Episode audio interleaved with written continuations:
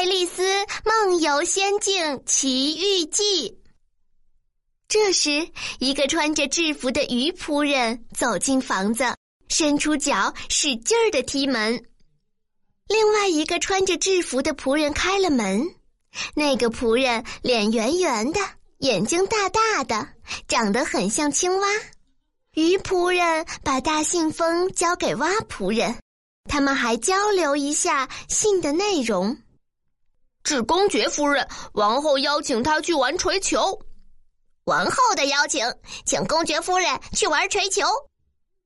最后，他们俩深深的互鞠了一躬，却不小心把卷发都缠在了一起。爱丽丝忍住笑，赶紧跑到远处的树林里。免得让他们听见笑声。等他再走近偷看时，鱼仆人已经走了，只剩下蛙仆人坐在门口，呆呆的望着天空。爱丽丝走进门口，敲了敲门，只听见里面传来各种吵闹声，但没人理她。敲门是没有用的，我坐在门口，没法为你开门，里面的人也听不到。那我该怎样进去呢？我坐在这里，直到明天。蛙仆人不停的重复着同样的话，爱丽丝不知如何是好。这时门突然打开，一只大盘子擦着蛙仆人的鼻子飞了过去，砸向门前的大树上。爱丽丝赶紧走进屋内，我该怎么进去呢？你到底要不要进去呢？这很重要。反正我从早到晚都坐在这里，一天又一天。爱丽丝来到厨房，公爵夫人抱着一个小孩坐在中间，一个厨师正在炉子前煲汤。那锅汤里加了许多胡椒，整间屋子的人不停的打喷嚏。那个婴孩也不停的大声嚎叫，只有炉子旁边的女厨师和那只大猫都不打喷嚏，大猫还会咧着嘴笑嘞。请问为什么你的猫能笑呢？它是柴郡猫，这你都不懂，猪。我还真没见过会笑的猫呢。事实就是，你知道的太少了。注：郡是英国的行政区域单位，柴郡为一个郡的名称。由于本书影响，现在西方人都把路痴傻笑的人称为柴郡猫。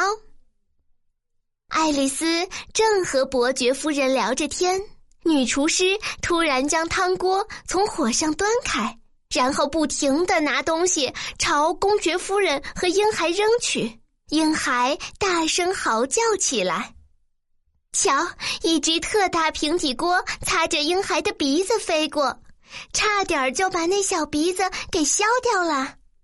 爱丽丝尖叫了起来：“哎呦，当心点，太珍贵的鼻子哟！”公爵夫人觉得爱丽丝太吵闹，命令女厨砍掉爱丽丝的头。爱丽丝吓了一大跳。不过，她见女厨师还在煮汤，丝毫没有要砍他头的意思，也就放心了。你实在太吵了，来人，把他的头砍掉！公爵夫人突然把婴孩扔给爱丽丝，自己急忙跑出房间。女厨师抓了只炸油锅向他扔去，不过还是没扔中。我要同王后玩锤球去了。啊！但这个小孩儿，爱丽丝费劲的抓着婴孩，这个小家伙不停的闹腾，还发出蒸汽机般的声音。爱丽丝试了很久，才勉强找到抓牢他的办法，那就是抓紧他的双手和双脚，像打结一样团在一起就行了。不料那小孩咕噜了一声。爱丽丝低头一看，发现它居然完全变成一只猪，这实在太荒谬了。爱丽丝赶紧放下这小东西，她飞快地跑进树林里。当他站起来时，看见那只柴郡猫就坐在树枝上，正对着他笑。不过，它很快又消失了。柴郡猫，请你告诉我离开这里的路好吗？你走哪条路都没关系，只要你走得够远。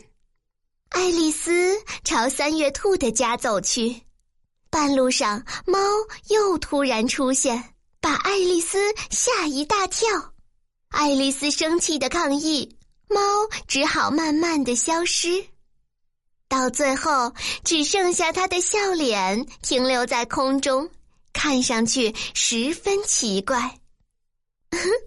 三月兔一定非常有趣。你刚刚说什么？我希望你的出现和消失都不要这么突然，头都晕了。